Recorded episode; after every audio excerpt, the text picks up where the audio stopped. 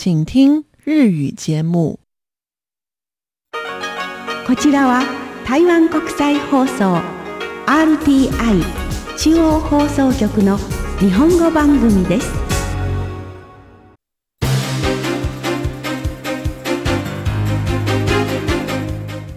こちらは RTI 中華民国中央放送局の日本語番組です。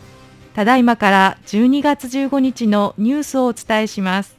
まずニュースの主な項目です。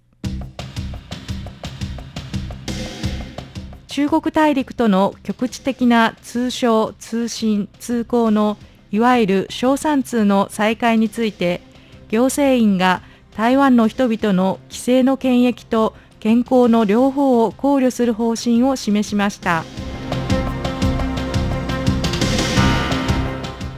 兵役期間の延長問題について、総統府が国防部は各界の意見を聞きながら検討しており、現時点では明確なスケジュールや最終決定は行われていないことを明らかにしました。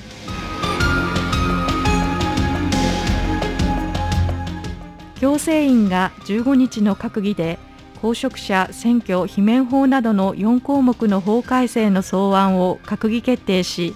国家の安全保障に関わる犯罪などの4種類の犯罪者は選挙の非選挙人になってはいけないことを決めました。以上がニュースの主な項目です。はじめに、小三通の再開について国家安全会議の孤立優秘書長は15日、対中国政策を担う行政院大陸委員会は、現在それを検討中だが、旧正月以降にずれ込むことはないと述べました。来年1月22日は旧正月の元日です。中国大陸との局地的な通商、通信、通行のいわゆる小三通の再開について、行政院の羅平成報道官は、行政院の閣議後の記者会見で、中国のコロナウイルスに関する情報は不透明な部分があり、支援や貿易措置がない場合は、台湾の人々の健康に影響を及ぼす恐れがある。規制の権益と台湾の人々の健康の両方を考慮するとしました。ラ報道官の談話です。那这一部分我们要特别强调，要能够兼顾国人他能够返乡过节的权益啊，也要注意到全体国人的健康。在这样的情形底下，院长交代。ラ報道官によりますと、我々が特に強調したいのは、台湾の人々が春節に帰省する権益、そして台湾の人々の健康、両方を考慮しなければならない。台湾の首相にあたる行政院の蘇定省委員長は、衛生福利部、そして大陸委員会に先ほどのことを原則として検討を行い、関連の法案を作るよう指示した。決定次第対外的に説明を行うとしています。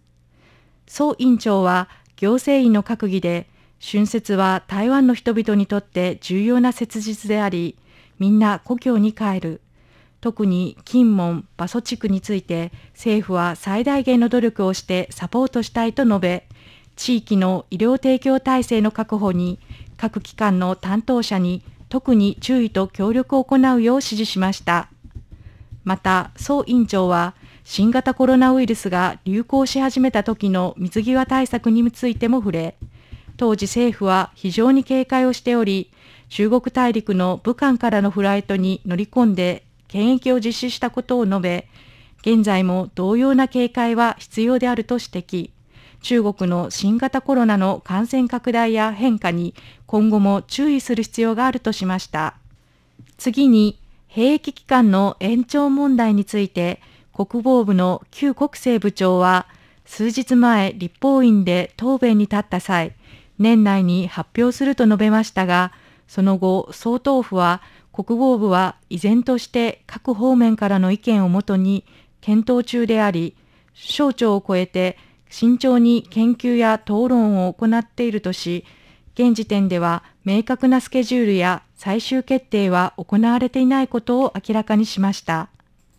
国防部の軍事スポークスマンである孫立法少将は15日、国防部の定例記者会見で年内発表の可能性について、国防部は多くの人が関心を持っている懸念事項であると理解しているが、関連する要素が非常に多く、防衛作戦の必要性、国際戦略状況、地域の安全保障情勢の変化と兵役に服する男性の権益問題を考慮しなければならない。よってすべての行政手続きを終えた後に対外に説明するとし、しかしこれはいつになるか、その日程や内容については現在のところ提供できる情報は一つもないと述べました。孫立法少将の談話です。它里面牵涉的因素其实不只是国防部，它牵涉到非常多的部会，所以我们希望在呃正式的政策做了决定之前，它能够有一个非常审慎而且非常完整周延的呃讨论。孫立法少将は兵役期間延長の問題は国防部だけでなく多くの省庁が関わる問題であり、我々は正式に決定する前に非常に慎重かつ徹底的な議論を行うことが必要である。必要な行政手続きもすべて作業範囲の中に含まれており、現在はこれ以上の詳細な情報を提供することができない、このようにしか言いようがないと述べました。また、台北市長選挙に当選した蒋万安氏の立法委員の辞職に伴って実施される台北市第三選挙区の補欠選挙に立候補している五位能氏が国防の訓練内容や兵役期間の延長、国家の安全政策に関する指導文書の制度化や国土防衛軍の設立などの多くの政見を述べていることについて、蘇少将は健全な民主主義社会では国家の中長期の発展に関する政策について討論を重ねるのが一般的だ。国防部はこれらの意見を尊重すると述べ、立候補者の政権については国軍は憲法や国防法の中立性を考慮し、特にコメントはしないとしました。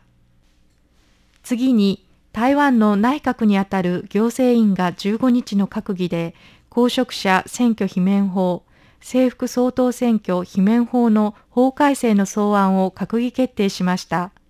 改正された条文は117条に上っており、非選挙人になる資格について、国家の安全保障に関わる犯罪者、汚職、銃器の売買、麻薬に関わる犯罪者、選挙の贈収賄に関わる犯罪者、重罪犯と重刑に処される犯罪者などの4種類の人は選挙に立候補する資格がないことが明記されています。台湾の首相にあたる行政院の蘇定省委員長は、市民は公権力を握る、公職者の選挙に立候補する人に対して高い期待を持っている。今回の法改正を通じて関連の規定をさらに完全なものにし、国民の期待に応えると法改正の目的を説明しました。行政院の報道官を兼務する羅平成政務委員は、閣議終了後、総委員長の談話として次のように伝えました。我们鼓励更生人更生，但对将掌握公权力、公共资源的职位，或有监督或有制衡政府的权利跟职位，对这样的职位跟权利所需的、所要求的尊严、信赖跟名誉，人民期待有更高的资格跟标准。ラ政務委員は、総行政委員長の談話として、 我々は刑務所出所者の構成を奨励しているが、将来公権力と公共の資源を握る公職者のポスト、または政府を監督、牽制できる権力とポストに関して言えば、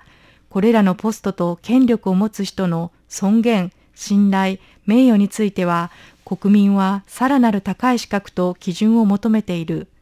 犯罪者の立候補を防止することができなければ、国民はがっかりする。そのため、非選挙人の資格に関する条文の改正が必要だと伝えました。以上、12月15日のニュースをお伝えしました。担当は岩口でした。お聞きの放送は台湾国際放送です。